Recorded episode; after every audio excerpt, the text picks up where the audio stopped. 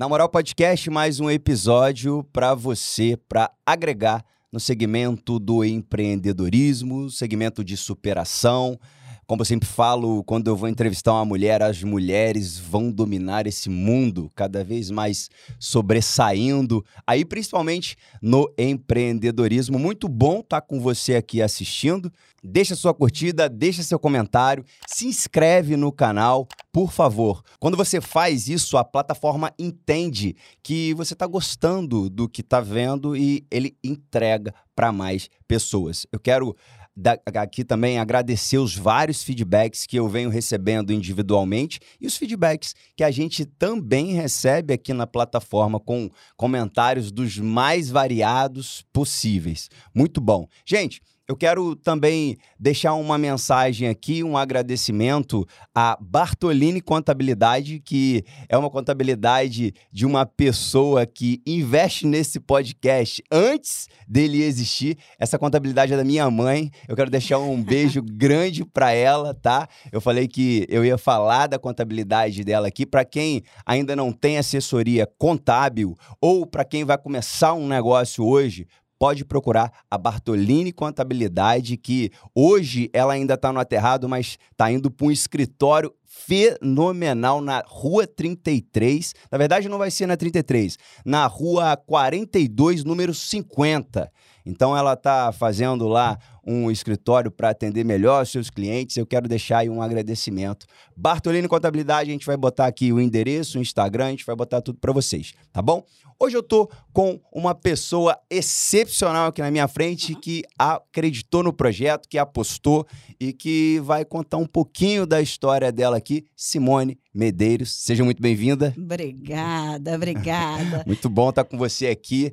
É, eu espero que você goste também. As pessoas começam um pouco nervosas, mas saiba que a gente vai aqui bater um papo. Eu vou te entufulhar de perguntas, você pode ter certeza pode vir, disso. Pode e, cara, fica tranquilo, aqui é um bate-papo mesmo pra gente agregar com essa audiência linda que tá vendo a gente. Seja muito bem-vindo e obrigado por Obrigada. ter vindo e apostado nesse projeto do Namoral Business. Que é importantíssimo, né? Com é certeza. Importantíssimo. Com certeza. Então, a gente vai começar a surfar um pouquinho na sua história. A gente aqui fala de empreendedorismo, mas também no meio desse processo, a gente vai falar de superação, a gente vai falar de altos e baixos que a sua vida tem, a minha tem, a do Serginho que está ali atrás das câmeras tem, ninguém está livre disso. E eu vou gostar muito de te conhecer Você melhor. Você falou o negócio aqui, todas as vidas têm altos e baixos. Esses dias eu conheci um psiquiatra hum. E ele perguntou assim, eu tava com meu filho, ele perguntou, e aí, como é que tá? Tudo bem? Ele, tudo bem. Ele falou, não pode, isso não é normal. É, não é possível Você tá que de tá frente tudo a um bem. psiquiatra. Ninguém É. na vida é normal. Nada é normal. É. Então, se você tá falando que você é normal, tem alguma coisa errada com você. Com certeza. Primeira sacada. Mas aqui, é, hoje qual que é o teu negócio principal? Hoje você está no segmento de joalheria, é isso? Hoje eu trabalho com joalheria autônoma, personalizada. Uhum. Mas, como eu te disse, eu sou formada em administração, eletromecânica, engenharia civil, fiz obra de hospital, são grandes obras aqui em Barra Mansa, Volta Redonda, trabalhando com meu pai. Parei quando engravidei da primeira vez e voltei com a joalheria que eu sempre amei desde pequeno. Uhum. Eu, desde criança, pegava as coisas da minha avó e usava porque eu achava que tinha um, um significado, sabe? Quando eu fiz 15 anos, eu ganhei um anel da minha avó, coitada. Minha avó não tem dinheiro nenhum, Uhum. mas ela pegou um brilhante que a minha bisavó tinha dado pra minha mãe, um par de brinco que minha mãe gostava, transformou no anel para dar pra Uhum. minha, minha irmã.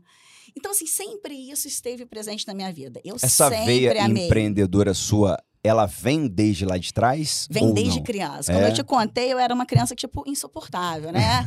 não insuportável porque, assim, não, quem estudou comigo sabe que eu era muito boazinha, boa aluna, Uhum. calminha. É, mas eu sempre fui de posicionar o que era certo, o que não era errado. Quando eu não gostava de alguém, eu não estava perto. eu Sempre tinha falou, poucos amigos, sempre... sempre se posicionou, né? Sempre me posicionei. E, e isso foi uma lição até que eu aprendi da vida. Uhum. É, nem todo mundo precisa saber o que você sabe, o que você quer dizer. Explica melhor. A gente, quando acontecem as coisas no dia a dia, você não precisa dar sua opinião, se você não foi perguntado sobre ela. Entendi. A gente costuma falar muito o que a gente acha. É, hoje a gente não vive uma era ouvir. assim, né, cara? De debates, de posições. Não, você é obrigado a se Não, posicionar. você não, é quem obrigado. disse Se que eu sou ninguém não te obrigado? perguntou, É, você não exatamente. fala. Você se posiciona se você quiser. Na maioria das vezes, a melhor solução é você não se posicionar. Uhum. Aprender o silêncio e Uhum. como lidar com ele foi uma das grandes eh, lições que eu aprendi. Quando eu, depois de formada, né, comecei na joalheria, eu falei, pô, agora eu tenho que me especializar nisso. Uhum. Fui estudar gemologia, fui estudar várias coisas, fazer parte Você é de Oriver, não? Sou É? ourives, sou Ah, legal. gemóloga. É o quê? É gemóloga. Gemóloga de é o quê? Identificar pedra, identificar diamante, Ah, testar se na é uma hora. joia, se não é. Exatamente, exatamente. as eu testo as pedras pedras, ali? qual pedra é real, qual que não é, se é de verdade, se não é, se é uma aquamarinha ou se é uma topázio, que os dois são Legal. azuis, as pessoas às vezes se confundem. Uhum. E nessa história, eu falei, pô, tô indo bem. Falei, vou entrar num treinamento business. E eu sempre fui faca na caveira, Uhum. né? Aquele negócio de que andar com tubarão, vamos ser tubarão. Uhum. O pessoal nem sabe que eu sou tubarão, mas vão achar que eu sou um tubarão, É, porque eu vou estar no meio deles. Você vai se posicionar como tal, né? Vamos Essa foi assim. outra lição que o Roberto Justus deu uma vez. Uhum. Que ele fala assim: quando você quer algo certo e você tem ideia do que você quer, se posicione como você quer ser visto. Eu, eu Porque as pessoas às vezes fazem muito pequenininha. É, Aí, pô, vou investir nessa É, criatura. não dá. Cara, não não, dá.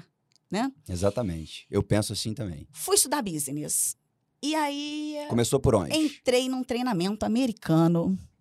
Ah, legal. Tô até vendo o livro de você ter Havecker, né? É. Mas era um treinamento na época, 2014, 2012, mais ou menos, que a gente fez o Terra Wecker, né, do Segredo da Mente Milionária, mas depois tinha um grupo de treinamentos. Meu marido Mas é você o foi lá para os. Estados Unidos estudar? Não, estava vindo para o Brasil. Veio Ah, uma tá. vez só no Brasil. Entendi. Porque o brasileiro não gosta de estudar. Verdade. E aí, era, era muito legal. Quando eu cheguei em casa, ele meu marido assim, comprei um treinamento. Ele falou, que treinamento você comprou? Falei, não, um treinamento de sete meses. Ele falou, Sete meses? sete meses? Caramba. Eu falei, não, é uma vez só por mês. Aonde que é isso? Eu falei, não sei. Cada mês vai ser num lugar, ou no Rio, em São Paulo, Belo Horizonte. Eu vou ficar sabendo durante aquele mês. Ele, Você tá maluca? Aí quando ele perguntou assim, quanto custou esse, esse treinamento? Eu falei, ele, e um carro? Caramba. Como é que você vai pagar isso? Eu falei, não se mete na minha vida. Sempre nessa grosseria, né? Que, era da, que eu era muito estudante. Aham. E aí, quando eu comecei a estudar business, eu descobri que a gente precisava estudar a gente por inteiro. Porque quando você estuda business, você realmente cresce. Uhum. É, cresce no geral, né? E nós aqui temos pequenos empreendedores fantásticos que eles não aproveitam. Nós temos plataforma de Sebrae gratuita, nós temos Uhum. milhões de pessoas que podem ensinar. Os próprios livros, né? Você vê que muita gente não lê. Youtuber, você É, abre e tem todos tem os muita grandes. informação. Tem todas as informações dos grandes. Só você pegar quem lidera não sei o quê, quem Uhum. que se modela aquilo ali, você não precisa gastar dinheiro. É. Mas aí eu descobri que o treinamento business faz crescer até uma linha. Depois você tende a ir numa normalidade. O interessante é você fazer o treinamento do você como pessoa. Porque o que importa é a gente saber lidar com as pessoas. Saber falar e saber mais do que falar. Saber escolher quem vai trabalhar com a gente. Uhum. Porque eu não posso ser vaidosa o suficiente para achar que eu sou melhor do que as pessoas. Uhum. Eu preciso identificar que pode ter uma pessoa muito melhor do que eu, que eu posso trazer para mim, do que eu criar uma concorrente. Porque, por exemplo, hoje eu estou virando uma concorrente do- de uns grandes olheiros. A Henry Ford falava muito isso, né? Que eu não preciso ser bom, eu preciso contratar pessoas boas. falou, tinha que um botão, não, não, eu não sei nada. É, mas eu aperto um botão, chega alguém aqui na exatamente. minha mesa na mesma hora e eu posso Na mesma pagar hora pra- eu pago por isso. É, basicamente é isso. E com humildade, Uhum. e com cuidado, é, e com o olhar de olhar a pessoa com o que ela tem de melhor. Porque a gente tende a olhar a pessoa com os defeitos que ela tem. Uhum. E a gente vai elogiar uma pessoa e a gente faz assim: Nossa, você é incrível. Vou falar uma coisa, não, vou falar da sua tatuagem, mas eu também tenho tatuagem, tá? Uhum. Mas vamos, vamos falar que fosse isso. Olha, Jardel, você é incrível. Você fala bem, você é desenvolvido, tem uma visão empreendedora, tudo. Mas É. essa tatuagem sua não tem nada a ver. E eu tenho quatro tatuagens, tá? Tenho uma enorme nas Não, eu costas entendi também. o que, que você. Quando você Sempre fala a o preposi- mas, né? você matou na pessoa tudo que você falou antes. Ela vai dar mais valor pro mas do que. Isso a gente só aprende estudando o ser humano. Ah, Você precisa falar assim, e você pode agregar mais se você estiver na presença de uma pessoa importante, cobrindo essa tatuagem. hum, é se fosse aí. um caso. Uhum. Que hoje isso não é um. É, não é tabu Não é mais. mais tabu mais como foi. É. E aí comecei a estudar hum, sobre o ser humano. Foi, hoje em dia eu tenho mais de mil horas de treinamentos nacionais e internacionais de coaching, business e self. Não ganho dinheiro com isso, apenas Você faço. fez mais para aprimoramento pessoal. Fiz para mim. Uhum. É, Você fez mas eu aonde? faço, eu fiz em vários lugares, em, em vários lugares. Tem vários certificados nacionais, certificados internacionais. Eu faço um treinamento no Atos Solidários, que eu sou uma. Eu trabalho como voluntária numa instituição em Barra Mansa, então a gente faz um treinamento que chama O Sucesso é Contagiante. São oito encontros para pessoas de baixa renda, para estimular eles irem Bacana. mas só esse e sem custo. Mas não quer dizer que se eu cruzar com uma pessoa na rua e me pedir ajuda, que eu não possa dar Agregar um jeito de agregar. Porque eu acho que tantas pessoas já passaram na minha vida e agregaram. Uhum. É, a capacidade de ser humano de crescer é enorme. Uma vez eu fiz um treinamento, Jardel, com um cara, chama Alex Mandoucha. Ele foi mentor do Steve Jobs. Hum. Aí eu falei, pô, um treinamento de marketing com um cara desse vai De ser marketing? demais. De marketing. Vai ser bom pra caramba, né? É. Cara, o cara realmente era incrível. Assim, eu fazia coisas no treinamento que eu falava, cara, não sou eu. Sabe? Eu falava assim, se meu marido e meus filhos me verem aqui, vão falar que eu tô, eu tô louca. Pinel. Pinel, sabe? Sair correndo, ó, pular no colo, sabe? Levantar a mão que eu ganhei, porque eu adoro ganhar. Aham. Adoro ganhar. Quem não gosta, né? Não, meus meninos vão jogar joguinho comigo. Aí teve às vezes, não, a gente só tá jogando. Ah. Não, a gente vai ganhar. Não tô jogando só por jogar, não. Aham. Quem joga só por jogar não sabe o que, que é. Eu quero ganhar. Posso até perder, vou ter que me entubar a perda. Aham. Porque eu não gosto de. Ai, porque tem que ser aprender a perder. Não sei aprender a perder. eu entubo a perda. É, eu Sabe? também não gosto muito de perder, não. Mas... E aí eu posso reanalisar tudo É. que eu fiz ali, porque que aquela perda me fez aquilo ali.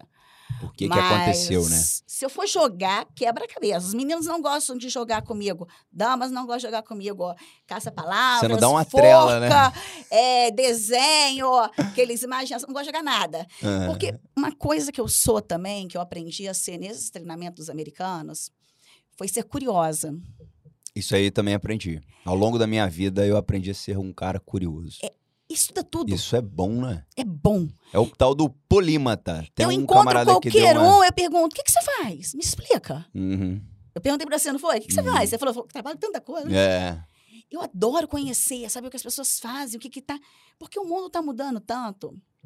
Essa geração nova já mudou tanto. Eu sou mãe de um menino de 16 anos e tem hora que eu não compreendo, né? Não Mas voltando lá no, no Alex mandou eu não deixar, pra eu não esquecer.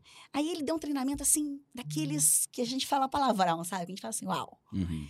Um treinamento com mais de 3 mil pessoas, numa sala. Quase ninguém do Rio. Porque de todos os treinamentos que eu fiz, quase nenhum carioca vai. Não é à toa que o carioca é maltratado. E nós Quando somos vai. responsáveis por isso. É, no Brasil todo, e nós somos só considerados o país do carnaval, da, da pornografia, ou da, do tudo bem, do Rio de Janeiro, Copacabana, lá fora. Eu vou agora para outubro, para Portugal, fazer um curso de imersão de 10 dias. Eu convidei várias pessoas que têm condições de bancar, porque é um curso caro. Uhum. Ninguém vai. Investir em educação, eu falo que é igual investir em ouro. É verdade. Não tem erro. Robert Kiyosaki fala muito isso. Não tem erro. Tem dinheiro sobrando, investe na tua educação. Educação. Ouro, eu falo, não é porque eu vendo ouro, mas assim, os grandes líderes da humanidade, judeus, ergueram como? Com joia. Não foi com ouro em barra, não. Foram joias. Se o dinheiro que a gente tem hoje, nós temos dinheiro como? Numa nuvem. Você não tá com dinheiro mais na mão. Uhum. Você viu, tipo, abrir a bolsa, não tem dinheiro na É. mão. Ninguém anda mais. Eu tenho cartão, tem, tem o Pix, tem tudo. Uhum. E se der uma bolha e pluf? Como é que você faz para reerguer? E aí? E aí? Se você tem joia Minha na mão, cabeça já, já virou, né? já borbulhou Porque aqui. Você sabia que se você tiver com barra de ouro em casa, você não sai do país? Você pode trocar numa casa de câmbio, vai comprar uma passagem aérea. Você não sai com a barra? Não sai. Você tem que declarar na Receita Federal, pagar o Porque imposto. você tem que provar, né, de onde que aquilo veio e Sua tal. toda. Mas se você tiver joia, você sai com 50 pulseiras no braço, 50... É, é- é utensílio pessoal. Ah, não sabia Foi disso, não. assim que os judeus se ergueram. Ah, interessante isso. E não só foi só os judeus, os egípcios já vinham dessas histórias. Isso me encanta muito. Uhum. E aí o Alex mandou, assim, um dia daqueles ferrentos. Ele virou e falou assim: vocês têm tudo para ser os donos do planeta. Ninguém no mundo tem a extensão territorial que vocês têm, com tanta quantidade útil, sem tantos pontos altos, geadas, Uhum. né? Ninguém no mundo tem o que vocês podem produzir de agricultura e de energia e de tudo. É, o Brasil é um país muito rico, né? Muito. Mas aí um americano, numa turma de quase 3 mil pessoas, solta assim, um, só tem um problema. Vocês são muito ruins. Caramba. Vocês não sabem, porra, desculpa palavrão. Mas não sabem pé nenhum. Aham. Vocês não sabem administrar, vocês não sabem liderar, vocês não sabem fazer conta, vocês não sabem eh, lidar com a equipe, vocês não sabem valorizar a pessoa, vocês não sabem treinar. cê- Cara, eu fiquei tão Vomitou. Cara, eu fiquei assim, fiquei, como que esse cara sai do país dele pra vir aqui no meu país xingar, Falar um monte de verdade. xingar todo mundo que tá aqui pagando uma fortuna pra assistir esse treinamento? De início. Depois, quando o, selfie que a gente vai buscando conhecimento pessoal, falei, cara, cara, tá certo. Nós estamos atualmente, o que, que nós estamos? Numa pós-pandemia, que ainda não É. acabou. É. Mas o que, que a pandemia nos fez mostrar? Nos fez mostrar que nós não sabíamos nada. É verdade. Que a gente não tinha nada programado. O mundo não tinha nada programado. Exatamente. É, eu faço parte do. Quando começou a pandemia, eu era uma da, daquelas responsáveis pelas embaixadas do GV, do Flávio Augusto, Ah, é? Você era uma? é, da de Barra Mansa. E aí a gente tinha encontros assim semanais, né, sobre o que estava acontecendo. Aí os caras falavam assim, os, os, os tubarões grandes lá, né? Falavam assim, quando fechou a primeira vez, lembra? Uhum. 15 dias. Uhum. Ó, podem se preparar que é dois meses. Aí eu falei pro meu marido assim, cara, os caras falaram que é dois meses. Você vê Aí- que eles tinham informação privilegiada. Aí o Eduardo né? falou assim, hum, tá tudo fora.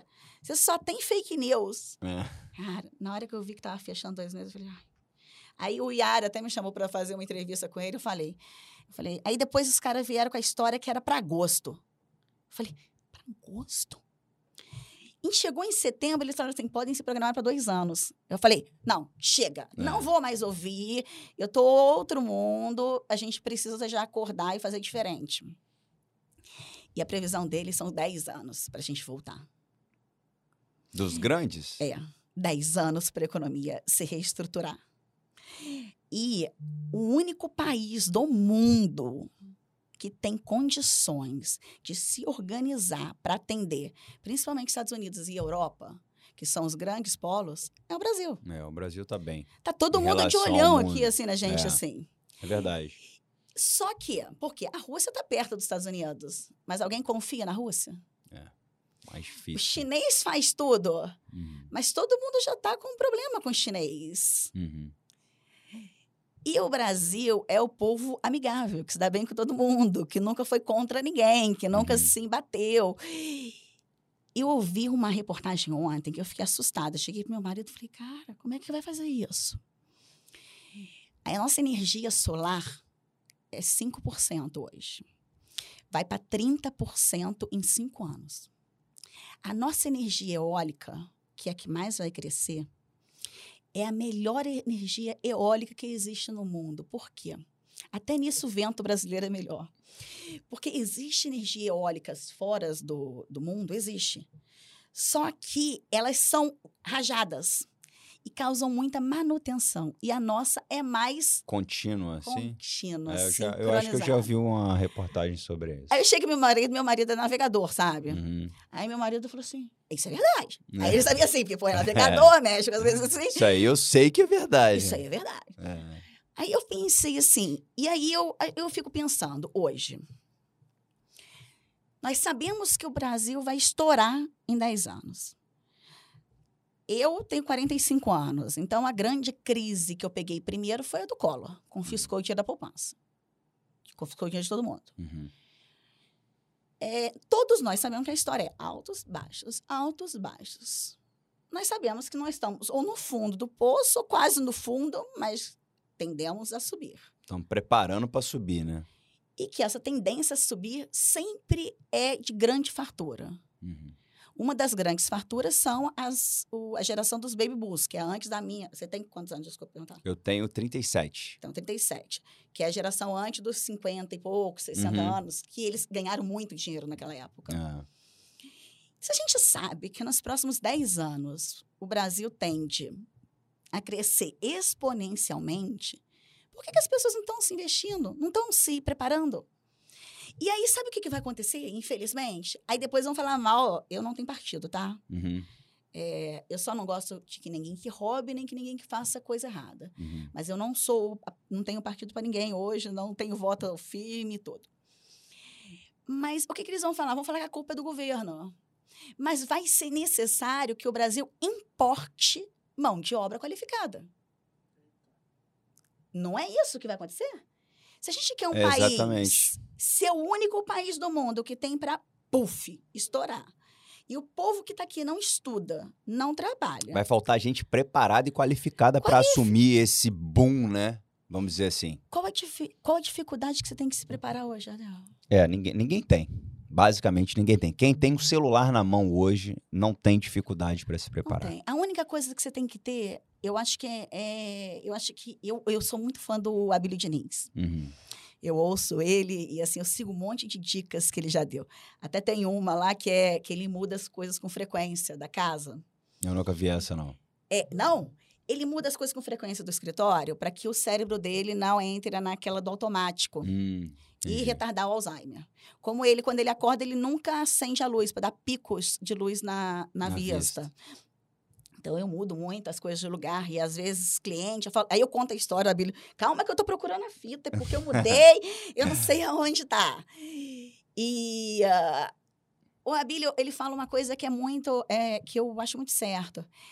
A melhor coisa que você tem na vida é você ser direito. É você poder olhar no olho da pessoa e a pessoa falar assim, pô, essa pessoa é correta. Eu sou de uma história que você falou altos e baixos. Quando eu trabalhei com meu pai, eu comecei a trabalhar com 13 anos.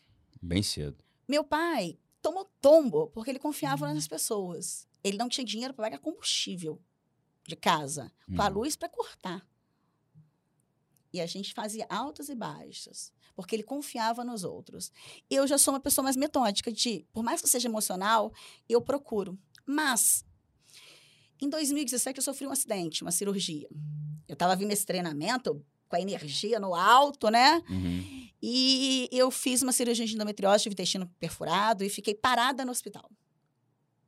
Falei, porra, que merda, né? Eu com toda a energia, bolsinha de lestomia, É mesmo? barriga aberta mesmo, de cima e embaixo. Pô, o que, que eu vou fazer? E aí comecei a gravar vídeos sobre joalheria dentro de casa, porque era uma coisa que eu podia fazer, né? Que não Uhum. me limitava muito.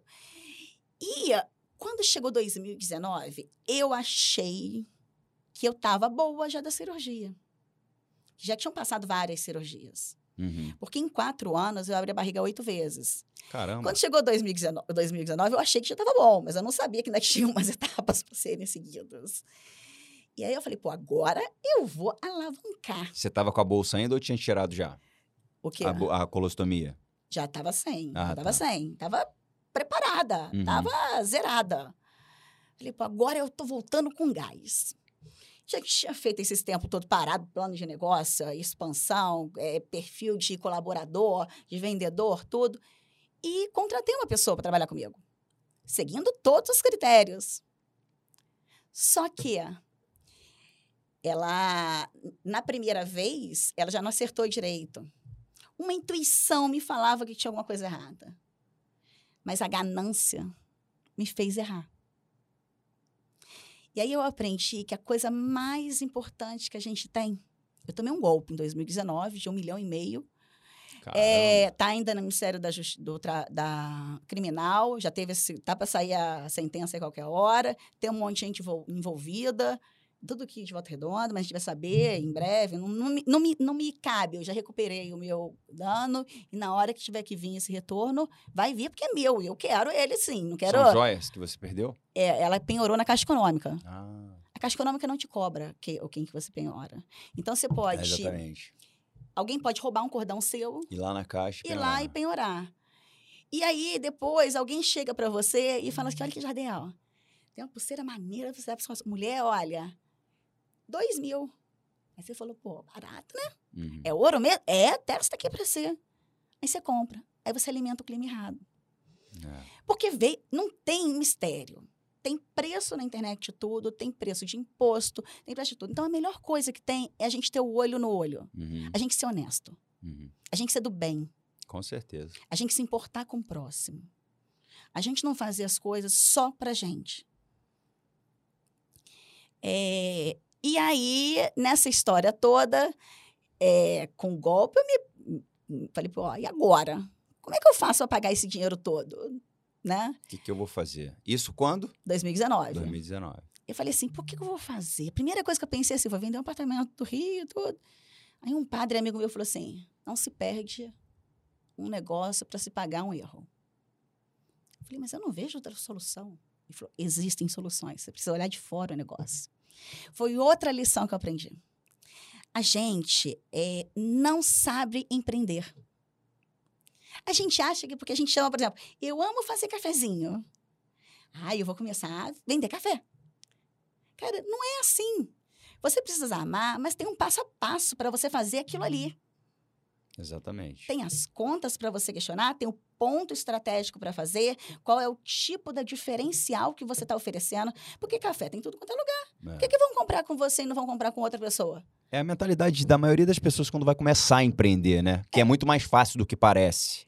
E na hora que você cai para dentro, você vê. Se você planejar um pouquinho antes de você começar, você vê que ó, não é bem, não é bem assim. Empreender é só para quem é corajoso. É, é quem está disposto a tomar tapa na cara e levantar.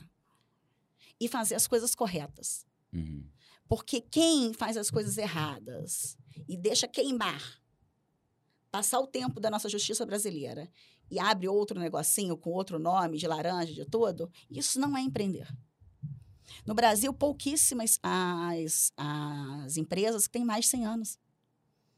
Exatamente. No mundo são poucas. É, a gente tem um estudo do mercado de luxo que diz que as grandes marcas no mundo têm uma, um grande ser humano por trás. Não é à toa que a gente lê Chanel. Ah, Chanel tem perfil conturbado? Tem, mas não, não interfere. Ela foi uma grande empreendedora. Christian Dior. Saint Laurent.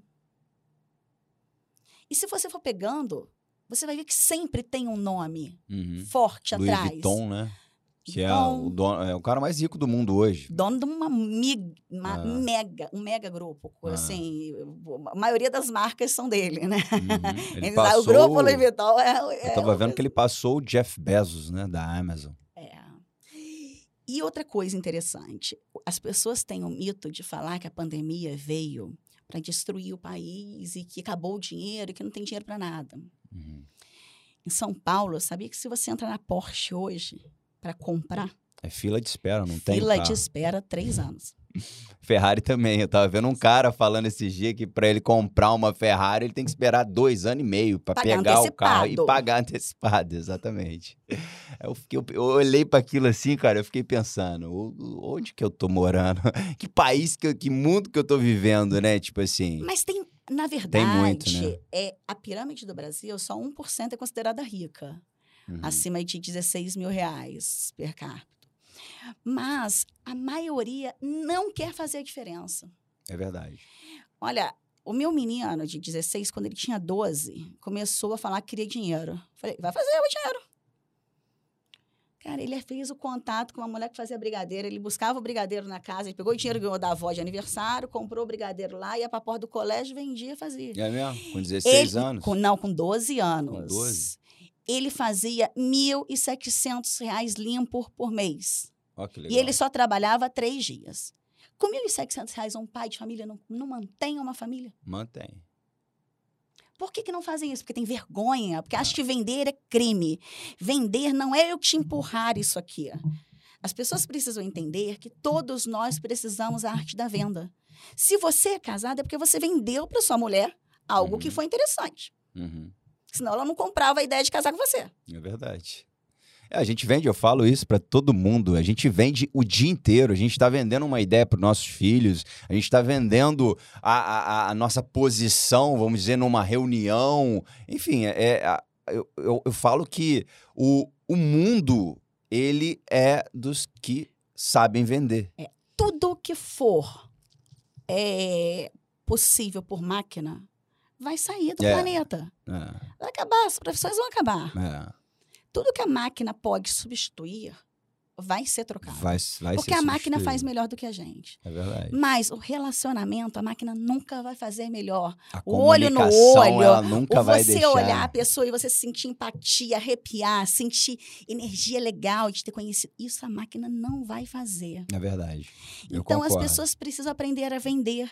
Vender não só produtos, vender ideias. Às vezes eu não vou vender para você esse copo porque é para comprar esse copo. Mas eu vou vender esse copo para você porque ele vai estar com água para você no seu estúdio e ele mantém a temperatura. E o seu convidado não vai correr o risco de estar bebendo uma água quente depois de um tanto tempo. Uhum. É vender o benefício, vender valor, né? Tipo, Mas quem você- sabe o valor do que está vendendo? É, não sabe. Sabe? Então, assim, eu, quando eu vejo que você faz, assim, que foi a Karina aqui, né, que me apresentou você. Foi, foi. E eu falei, cara, que ideia massa. Porque, assim, o que a gente. prese- é, Uma outra lição que tinha dos treinamentos, que foi com o Blair, Blair Singer, ele, ele é um cara incri- incrível também. Ele que treinou o Tony Roberts. Subir em palco para falar em, em Que legal. E ele ensinou a gente a falar em público, né? Uhum. Então, assim, chegar mais perto, falar, como que você envolve a pessoa no falar? O tom de voz, essas coisas assim. E ele falava assim pra gente: você precisa ter um código de honra. Um código de honra. Código de honra com você mesmo. Eu não roubo. Eu não roubo amigo, eu não roubo marido, eu não roubo filho, eu não roubo cliente, eu não roubo negócio, fornecedor, eu não roubo ninguém. É meu. Eu não traio. Eu não traio ninguém. Eu saio fora de um negócio, mas eu não vou trair aquele negócio. Uhum. Eu saio fora do meu casamento, mas eu não vou trair meu casamento. Uhum. Sabe? As pessoas não têm valores decorados. As pessoas precisam aprender a se conhecer a ponto de saber assim. Por exemplo, eu. Eu sei que quando eu tô com dor ou quando eu tô com sono, sabe bebê que tá com sono? Uhum. Eu sou igual um bebê com sono. Se eu tiver com sono, me dá um mau humor Hum. terrível. Uhum. Foi uma coisa que eu aprendi. Então, assim, então quando eu tô com sono, o que, que eu faço? Eu já me recolho. É, ó. Tô indo. Porque senão eu vou ser a pior pessoa do planeta. Uhum. Outra coisa que eu aprendi. Toda vez que você tem que ir para uma reunião, que eu acho que é uma dica legal até pro pessoal que está ouvindo todo, Legal, manda brava. é que eu, eu acho o máximo. E eu fiz, porque é do silêncio, né? Uhum. Toda vez que você tem que ir para uma reunião com uma pessoa difícil, que pensa às vezes muito diferente de você, ou que pensa que você vai debater muito, ou que você não tem muita afinidade, leva uma água com você. Porque quando a pessoa falar uma merda, você. Pelo menos dois segundos vai dar tempo De você pensar. no cérebro, pra- o cérebro da gente trabalha com emocional e racional. Uhum. Então, aquela, aquele valor que veio lá, aquela, aquela informação, veio do emocional que te atacou, foi pro racional e já voltou. E você consegue traduzir melhor a informação que você vai passar. Consegue pensar pra falar, vamos dizer assim. Pensar um pouco melhor para falar. Uhum. Porque isso é treino, a gente precisa aprender a treinar. Uhum. A gente precisa treinar, diz a pessoa fazer uma proposta pra gente que deixou a gente no susto. Uhum. A gente em negócio acontece isso. Acontece vezes- muito. Eu tenho cliente que às vezes eu vou vender peças caras, eles fazem propostas indecentes. Uhum. Eu não vou bater de boca com ele e falar com ele, você quer botar preço no negócio? Não. Eu, vou, eu falo pra ele simplesmente assim, eu vou pensar, posso? E vou analisar a melhor condição que tem. Não dá resposta na hora. Não dá resposta na hora se você não tem certeza que você está no equilíbrio. Uhum. Você tem que aprender que emoção e razão tem que estar junto. Alta emoção, baixo nível de razão. Toda vez que você está muito emocionado, a tendência é só você só explodir. Você não pensar com o ideal. E o ideal é que você tenha. Por que, que os grandes é, líderes, os grandes empreendedores, assim, os caras que mexem com é, bolsas de valores no mundo todo e que tomam, ne- tomam decisões de negócios em volta do mundo, né? Pegam fuso horários diferentes. Esses caras não bebem, não usam drogas, não fumam. Uhum. Por quê? Eles não querem Porque não perder querem o controle. Sair de si, né? É. Eles têm que estar sempre no controle. Eu sou uma que não gosta de perder o controle. Eu odeio ficar na mão de outra pessoa. Uhum. Odeio depender do terceiro, Uhum. sabe? O que você fala embaixo, por exemplo, quando eu saí de trabalhar com meu pai, que eu fiquei um tempo em casa depois de ganhar bebê, antes de eu voltar a trabalhar, eu fiquei um tempo em casa.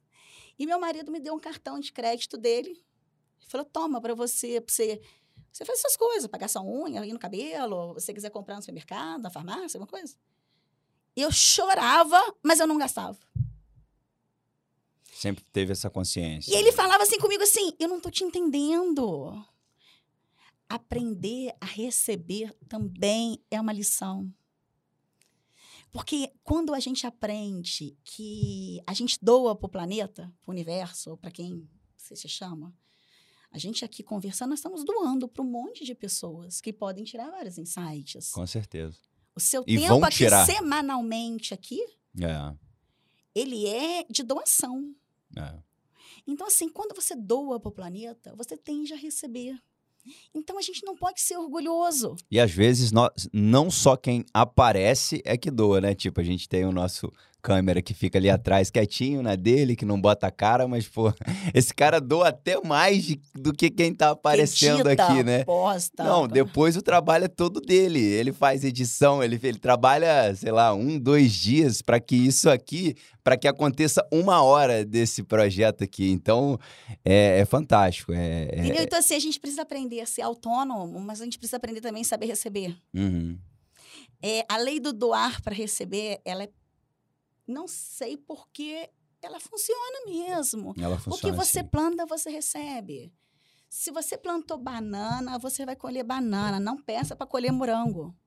Você pode colher banana podre, se você não alimentou, ou você pode colher banana doce, se você cuidou da bananeira.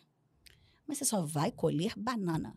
Mas essa lei da reciprocidade, por exemplo, você, que, você acha que ela funciona 100%? Eu acho. 100%. Você 100%. plantou algo, você vai colher. 100%. 100%. Porque as pessoas que plantam, elas estão colhendo sempre aquilo ali. Vamos dar um exemplo. Uma pessoa de comunidade carente, que nunca fez nada por ela. Ela plantou o quê? Pobreza na vida dela. E ela colhe o que ao longo da vida? Pobreza para ela e pobreza para os filhos, que é o pior ainda. Uhum. Porque ela, ela cria gerações com a mente da pobreza. Isso é, isso é pior de tudo. Mas, por exemplo, eu, eu trabalho lá no Atos Solidários, né, que eu te falei.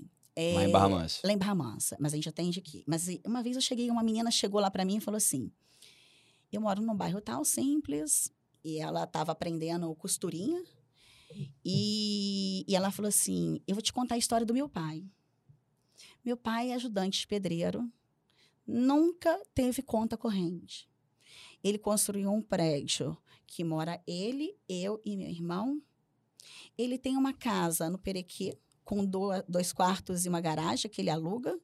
E ele tem uma garagem em frente ao prédio que a gente mora, que ele aluga o carro para da pessoa da Rodendeza botar carro. Caramba. Esse pedreiro, Ajudante pedreiro. ajudante. E Você vai ele? falar assim, não tem como, cara. A mãe dela não trabalhava. Quanto que o ajudante pedreiro, cara? A conta não faz. É Faz, sabe por isso? quê? Quando eu era criança, eu tive um amigo que a gente. Eu acho que os pais combinavam a mesada, quanto que dava. Tipo assim, 10 reais por mês Uhum. para cada um, pra gente comprar de bala e de doce. Acho que os pais combinavam, né? A gente ia pra rua, na época podia ficar na rua, né? À noite, É. né? Brincando, né? Hoje não pode. E aí eu, a gente gostava muito de comprar doce. Eu, principalmente, pé de moleque, sempre amei. E ele sempre chegava com a metade do dinheiro. Só que a gente comprava aquilo tudo e dividia tudo igual. E aí chegou uma hora que eu me revoltei com aquilo ali. Falei, pô, Ué. por que todo mês você traz a metade? Todo mundo traz a mesma coisa e você que não traz. Então você vai ter que ficar com menos. Ele falou, não tem problema. Eu falei, ah, é? Por que, que não tem problema? Você vai desistir assim? Ele falou assim: o meu pai disse para mim que se eu ganho 10, eu posso viver com 5, porque tem gente que vive com 5, Ele já guardava metade do dinheiro, né? sabe? Isso é a questão do Robert Kiyosaki, daquele pai rico, pai pobre. É a Uhum. mentalidade É. do que tem. Então a gente vê pessoas que plantam. O meu pai era pobríssimo.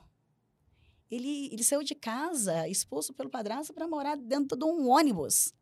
É. Ele entrou para estudar mecânico de automóveis porque o dono da empresa de ônibus fez a prova para ele, porque ele não sabia fazer, ele não conseguia passar. Uhum. Naquela época fazia pelo correio, né? Uhum. Então, É. Olha só. Antigamente era assim, né? Dizem olha só, você mandava a prova pelo correio. olha só. E aí ele entrou. E ele formou em primeiro lugar na quarta série antiga, né? Que ele Ah. só estudou até aí. Então, assim, então uma pessoa que não tinha condições nenhuma de vida, que o pai já tinha morrido, que o padrasto tratava mal, que ele foi expulso de casa novinho, é, hoje em dia ele, ele tem uma história boa. Tem casa boa, tem carro bom, tem casa praia, tem ajuda muita gente. Ele é empreendedor também? É empreendedor, empreendedor emprega muitas pessoas. Ah, é? Já teve altos e baixos também. Uhum. Quantos resultados de empreendedores nós temos na região que vieram exatamente do zero? É verdade. Deveriam vir aqui, a gente Ah. estava falando. A gente estava falando antes aqui, mas muitos não. Vou começar a convocar para você, é, tá? Pô, legal. Se você conseguir Vou começar a convocar, pode? Vai ser ótimo. Porque eu acho assim, eu acho incrível quando a gente vê uma pessoa que ela realmente fez o caminho. E o que fez o caminho é muito importante pra gente. Porque tem duas maneiras da gente aprender. Uma é dando a cara, a tapa. Eu vou lá, tô aprendendo, e dou errado. Outra coisa é você pegar treinamento, livro, tudo, e já pegar aquilo mastigado. Uhum. O cara já te deu os problemas da vida dele mastigados. É, é, os caminhos, você corta um caminho muito grande, né? Quando você pega algo já um método elaborado ali Pra prontinho. que você tem que fazer do começo É, do Você zero? não precisa bater a cara. O Abílio É. Diniz teve um programa desse que ele fez na TV, e se o pessoal procurar no YouTube, tem com grandes caras. Acabou a temporada. E assim, na hora de assistir, eu falava, ninguém fala comigo. Pegava papelzinho, caneta, porque ou é ali ou é no bloco de É, notas. o próprio Flávio Augusto tem lá o Geração de Valor, né? Que são aqueles. Geração de valor, que é das embaixadas, É, que a gente faz. não, daquelas pessoas que. Não é, não é isso, é aquele programa que tem. É, tipo mas um a geração de Netflix. valor é um Netflix que você paga para você ter acesso. A embaixada, não. Embaixadas são voluntários que coordenam grupos. uhum. Outra coisa que eu aprendi também grande com o Blair, do Código de Honra, que é que a gente precisava fazer, e que assim, meu sonho de fazer é um mastermind, É, eu já tive um mastermind aqui na região. já. Já. E o problema que você teve é que as pessoas não se comprometiam. Não, não. Eu tive. Eu tive dois problemas. Por isso- foi por isso que eu te perguntei com relação à lei da semeadura. Eu fiz um vídeo. Eu sempre gostei de compartilhar vídeos e tal. Eu fiz um vídeo com relação à lei da semeadura num dia que aqui você faz, aqui você paga, quem planta vai colher. No outro dia, a Polícia Civil entrou dentro da minha casa, eu fui preso, inocente, é, arrolado em uma situação que aconteceu aqui em Volta Redonda, onde eu fiquei 60 dias na cadeia, Que isso? sem ter merecido estar lá dentro, porque eu não tinha nada a ver com o que estavam me acusando, e é Brasil. Agora você prova que não tem participação com isso, sai da cadeia, enfim. O processo rola até hoje e eu, em nome de Jesus, vou provar que eu não tenho participação com nada. É, e aí foi no outro dia que eu fiz esse vídeo. Eu não sei o que, que eu ia falar. Você estava falando da lei da semeadura e do grupo que você fez no Ah, Mastermind. sim. Por que, eu- que você achava importante E o eu Mastermind? tinha esse grupo com mais de 40 pessoas, onde basicamente quem me conhecia nesse grupo eram duas, três pessoas. O que, que aconteceu depois que tudo isso que aconteceu comigo, que eu era o líder do grupo, Sumiram. ruiu. Foi todo mundo embora. É, assim, eu acredito até que era porque ninguém me conhecia direito. Aí, pô, ver meu nome estampado na, na frente de um jornal como um líder de uma quadrilha, a galera assustou. Ó, eu não quero envolvimento com esse menino aí, não. Aí só os amigos ficaram. Mas, assim, era um projeto que ele chamava Não era- Eagles. Ah. Era muito, assim, foi muito. Olha só, eu tenho um, tenho um amigo que mora em Goiânia, o Rafa. É, ele conseguiu montar um grupo de mastermind muito bacana que funciona. É, a grande difícil, eu acho que o grande difícil do mastermind é você achar pessoas com o mesmo perfil. Que sejam desprendidas da vaidade de dizer que foi elas que fizeram. Aham, E que se comprometam todos com o mesmo causa. Com o mesmo propósito. Então, Exatamente. se você tem um problema para resolver, o problema é meu. É. E no Mastermind, a reunião é quinzenal, mensal, semanal, sabe como é que for, tem minuto, é contado no relógio. Uhum, É um minuto para explanar e um minuto para cada um dar a resposta uhum. do que, que tem ali. Se eu não Um conseguir negócio mais ajudar, organizado, né? se eu não conseguir te ajudar, aquele, aquele, aquela sua responsabilidade é minha. Uhum. Eu preciso te dar alguma ideia para te ajudar naquilo que você precisa. Uhum. Então, uma semana antes, todos já jogam lá quais são o que está precisando de apoio. Ou vão estudar sobre um livro, ou vão, vão fazer um apoio de, de avanço de marketing de todos os negócios, ou cada um tá com uma coisa. Uma semana antes, todo mundo manda. Todo mundo estuda sobre aquele grupo, tem que ser um grupo muito pequeno e muito aceito. Então, isso a gente deu mole também, porque ele cresceu muito, esse grupo. Ele tomou um corpo tão grande que na hora que eu abri o olho, ele já estava com mais de 40 pessoas. Então, é muita gente. Mas a gente teve até uma entrevista aqui do Felipe, que tem a Paraíso dos Doces. Ele hoje é do tamanho que ele é, ele falou, falou até no podcast, lembra? Por causa do Mastermind. Tanto a gente fez um, um lance de dar insights para as empresas e, pô, ele pegou um insight de um camarada lá, cresceu, foi para um outro ponto.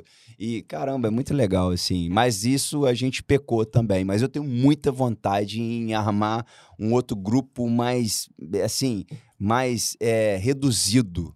É, de- eu acredito que a gente está no momento que a gente precisa de criar grupos no qual a gente, a gente possa se responsabilizar em treinar a sociedade. É, Porque a sociedade vai precisar se evolu- evoluir.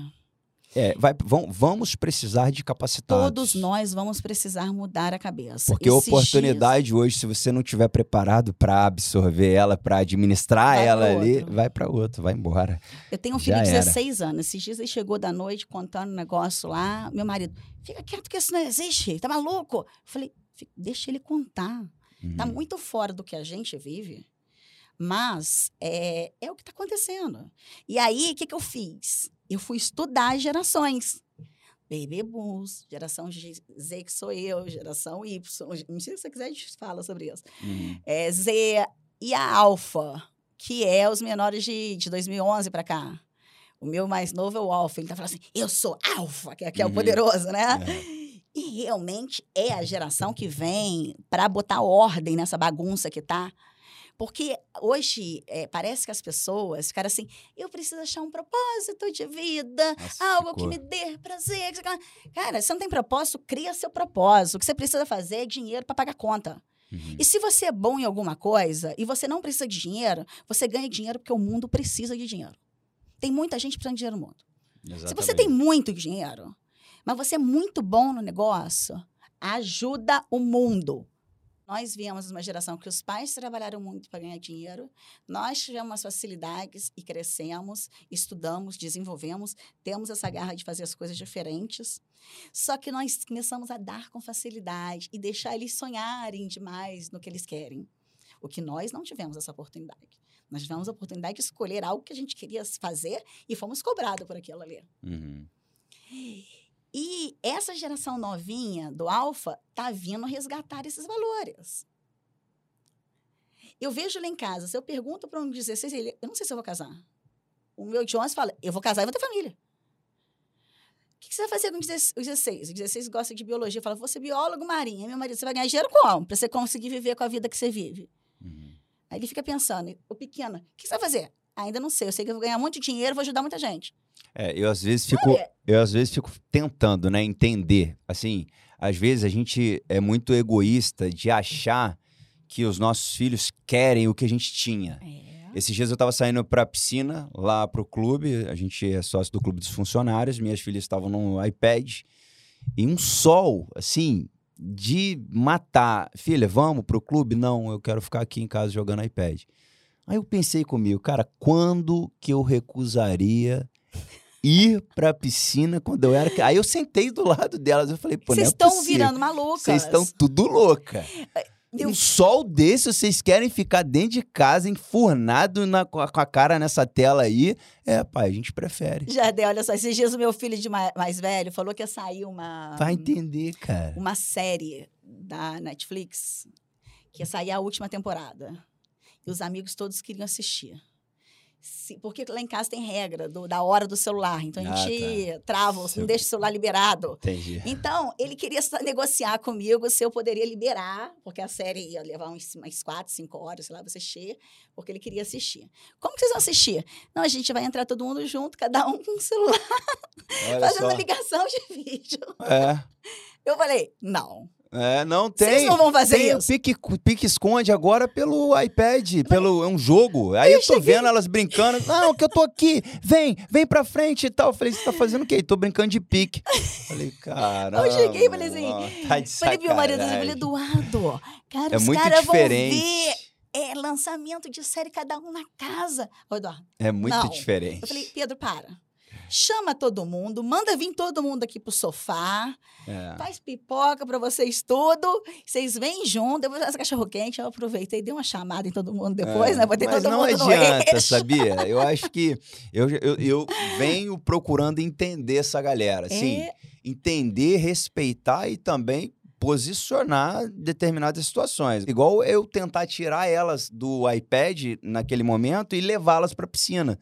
não, e eu elas ia estar satisfazendo a minha vontade, não a delas. Claro, chegando lá, eu acho que elas iam se curtir. divertir e curtir. Mas naquele momento ali, elas preferiram ficar em casa no iPad. mas olha só, eu ouvi uma psicóloga muito, é, que eu achei muito sábia ela falando que o que está faltando hoje em dia, porque está tudo tão normal, que os pais da normalidade começam a deixar as coisas passar. É. E o que está faltando situações, é um pouco de autoridade. é, Porque assim, Não dá para deixar eu correr sou frouxo. sua amiga, eu falo pro meu filho assim, eu posso ser sua amiga? Posso. Primeiro, eu sou sua mãe. Uhum. Tem Por que- quê? Tem que ter o respeito. Não é porque eu tô pagando as contas, não é porque você mora na casa. Não, é porque eu sou sua mãe. Uhum. Independente se você ficar um cara rico e estiver pagando as minhas contas, eu sou sua mãe. Você E você precisa me respeitar. Eu te carreguei nove meses dentro da minha barriga. Você tem que honrar-me, né? Honrar. Filho tem que honrar pai e mãe. Você e, ó, tem que fazer o que eu acho que é certo. Não ficar dando muito. A gente, a gente começa a dar muito mimimi, Uhum, muita opção do mimimi. uhum. E aí eu vejo que muitas famílias talvez estejam se perdendo nisso. Exatamente. Quan- Agora o difícil. Deixando correr muito frouxo. Estão correndo muito frouxo. Ah. Exato. Mas enfim, é, voltando lá para o empreendedorismo, você começou a mexer com a joalheria e você hoje não tem loja? Hoje eu não tenho loja. Hoje eu faço algo totalmente diferente. É, quando eu comecei a mexer com a joalheria, antes do meu acidente, mas assim, tudo, eu sempre pensei numa joalheria diferente. E hoje em dia eu faço isso. Eu compro a pedra do garimpo legal.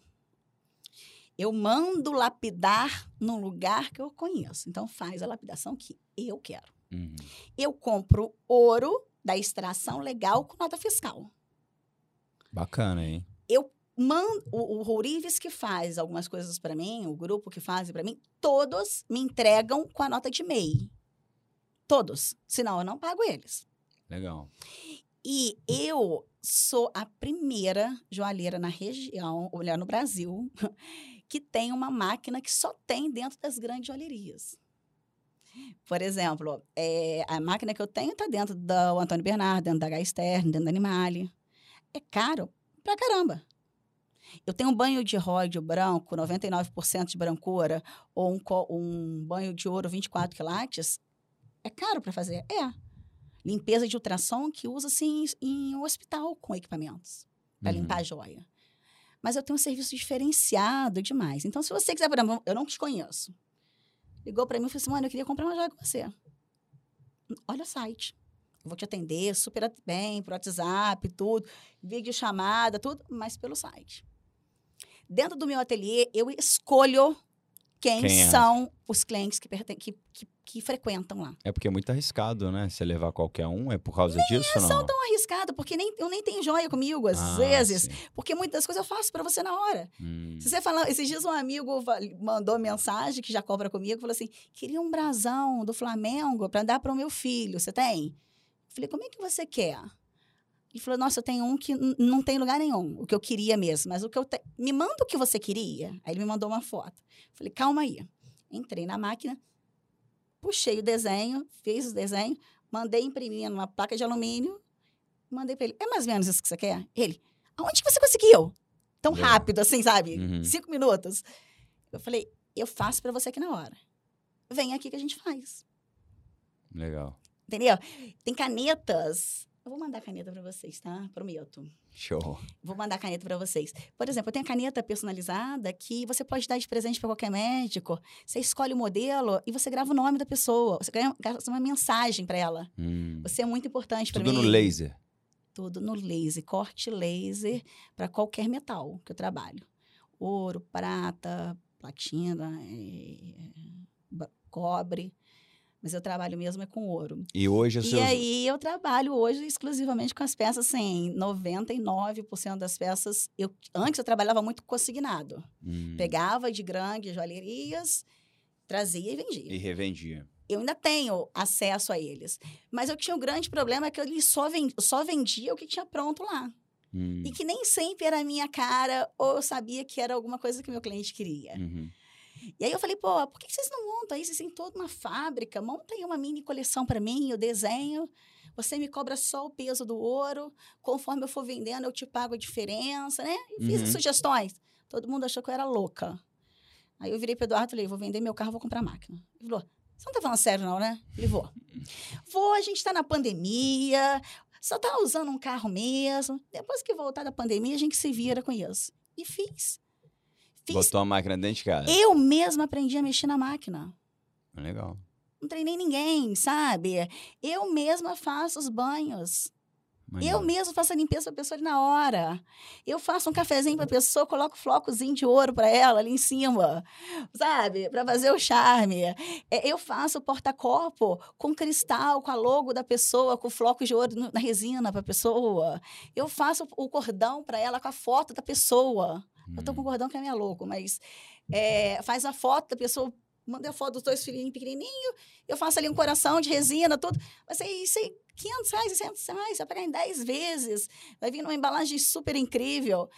Tem muito mais por que a pessoa se presentear com isso do que presentear com uma roupa ou qualquer coisa que você compra na rua que vai acabar. É. Fora que a gente precisa ter ideia do sustentável, que o sustentável está vindo para o empreendedorismo com alta. É, é verdade. Isso aí é. Se a pessoa É não um abrir fato. o olho para sustentável, por exemplo, a indústria da moda, é, os grandes marcas da Europa se comprometeram que até 2030 eles vão diminuir em 80% o que eles emitem de ruim para o planeta. É em chaminé, de, que o pessoal acha que é, né, assim, poluição, assim, mas não é só isso. Por exemplo, o jeans. O jeans é um produto que gasta muita água para ser feito. É um produto que vai sair de moda.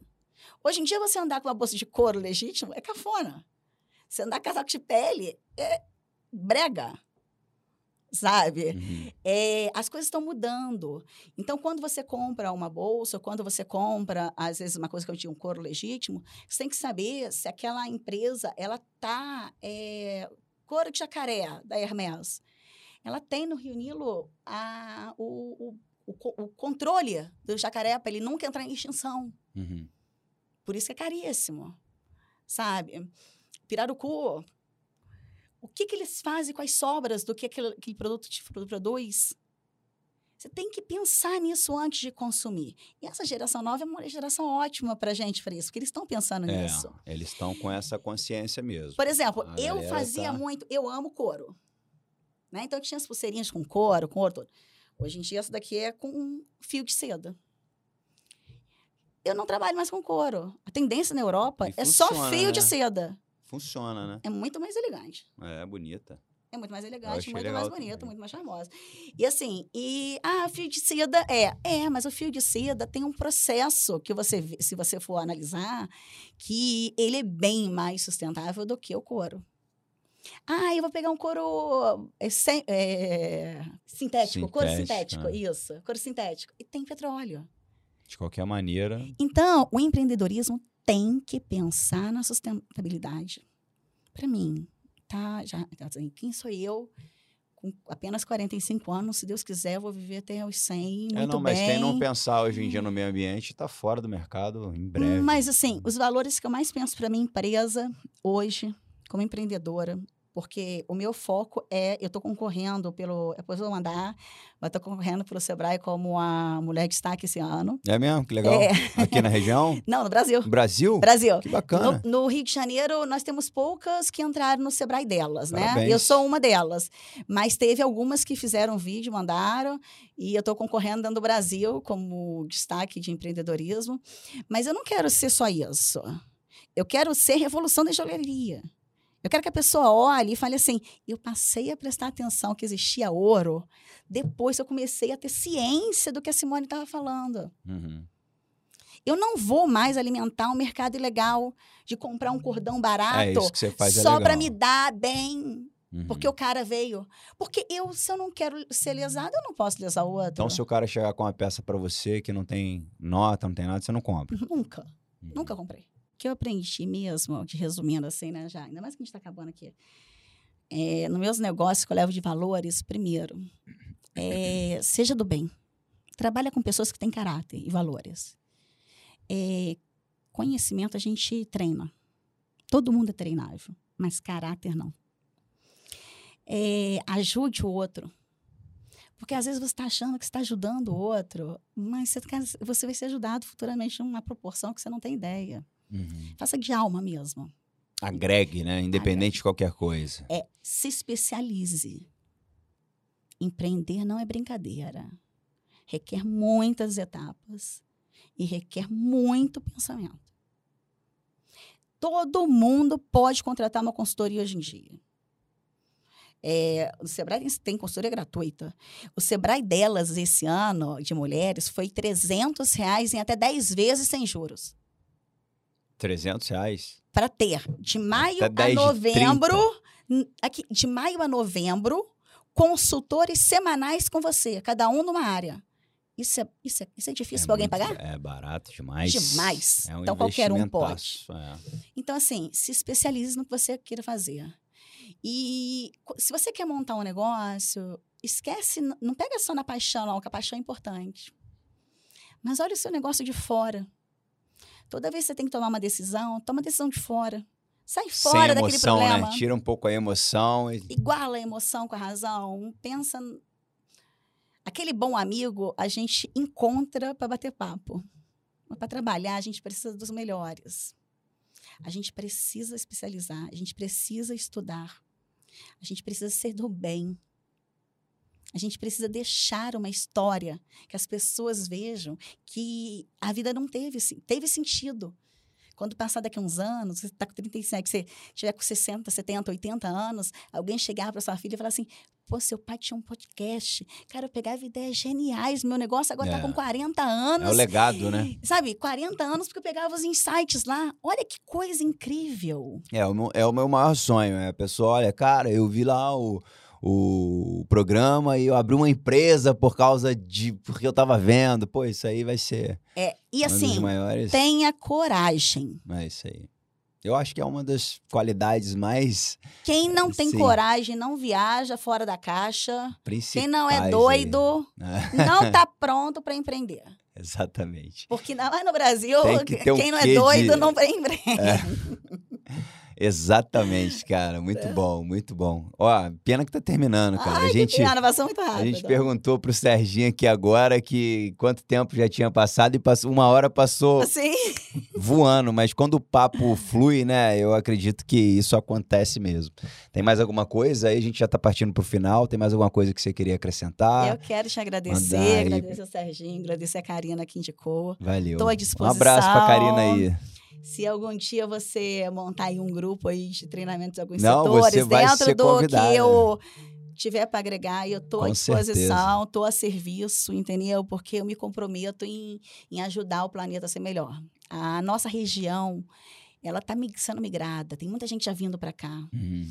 Aquele êxodo que foram para as grandes cidades está acontecendo ao contrário. Exatamente, eu percebo isso também. É, e nós, nossa região tende a crescer muito. E a região está entendendo isso devagarinho, a galera está entendendo que Precisa dar um up nisso, Precisamos precisa investir colaborar. mais, precisa acreditar mais, precisa ter mais incentivo, tem que ser mais inovador, tem que sonhar mais, tem que ser louco, tem que andar com um bloquinho de caneta para ir de madrugada lembrar de um- uma loucura e anotar. maneiro. Tem que ser mais empreendedor, tem É que ser mais louco. É isso aí.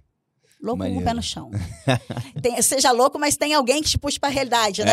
É, exatamente, exatamente. Seja louco, mas tem alguém que te puxa para a realidade. É isso aí. Que daí você vai no sucesso. Bacana demais. Deixa suas redes sociais pra gente te conhecer o- mais. Aqui, ah, agora a gente migrou, porque a gente fez rebrand depois da minha pandemia, É, porque o, o processo estava indo muito bem, graças a Deus. Que só bom. que daí eu fui registrar a marca, já tinha. Já já existia? Olha só. Ainda bem, né? Então, agora é fácil, é arroba Simone Medeiros Joalheria. Tanto Simone no YouTube Medeiros, quanto no, no Instagram. E É. você produz vídeos lá no YouTube também? Pro, pro- produzo um pouco, produzo muita coisa legal no Instagram, tem Ah. umas brincadeiras, eu faço uns testes na hora. Legal. Tem cliente que leva a peça lá, eu testo na hora, vejo que não é ouro, mostro que, ó, É. joalheria da região, só não falo o nome, né? Caramba. que responsabilidade, né, cara? Sabe, mas tá acontecendo. É. Eu, então, eu seja responsável pela evolução que você deseja do planeta. Show Se bola. você quer um planeta 100% legal, 100% sem jeitinho brasileiro, seja 100% idôneo. Exato. Bom demais. Galera, valeu, cara. Ó, esse papo aqui foi fantástico. Eu quero deixar meu obrigada, muito eu obrigado. Eu espero que tenham próximas Demorou conversas. tanto pra gente marcar, É, mas é valeu a pena. É, um dia ela podia, eu não podia e vice-versa. A gente ficou nesse desencontro aí, mas graças a Deus, Foi ótimo, eu, eu amei. tenho certeza que quem deu o like dele no início lá não se arrependeu, Ai. porque eu aprendi muita coisa aqui, cara. Foi muito bom mesmo. Ah, eu foi. te agradeço de coração, Simone. É lá em cima que Deus te manda. abençoe. A gente sempre é. Amém. Todos nós. Valeu, valeu. Ó, pra quem não tá vendo o meu amigo Pedro aqui do meu lado, ele hoje não conseguiu vir, mas o Pedro já tá em retirada. É, eu posso falar isso, Serginho? Já tá todo mundo sabendo? Ah, beleza. ele está indo pra Austrália novamente a partir do mês que vem, não do outro, né? Dezembro. Dezembro, então ele já vai começar a se retirar do podcast. Infelizmente, era o meu parceiro aqui que a gente fazia junto. E mas tá dando pra gente levar aqui sozinho mesmo. Espero que vocês tenham gostado do, conteú- do conteúdo. Se gostou, deixa sua curtida, bota aí seu comentário do que, que você Compartilha achou. para as pessoas. Compartilha, compartilha. Essa mensagem pode fazer sentido para, no mínimo, umas 20 pessoas que você que está vendo aí conhece. E eu agradeço para quem ficou até o final. Esse é o Na Moral Podcast, um conteúdo que está aqui para fazer como a Simone falou para gente aqui, para agregar, para colaborar e para mostrar para você que nem tudo é tão fácil quanto parece, mas que sim, se você tiver coragem, é possível. Muito obrigado, na Moral Podcast. Deus abençoe você. Deus abençoe você também. Valeu. Fui. Na moral.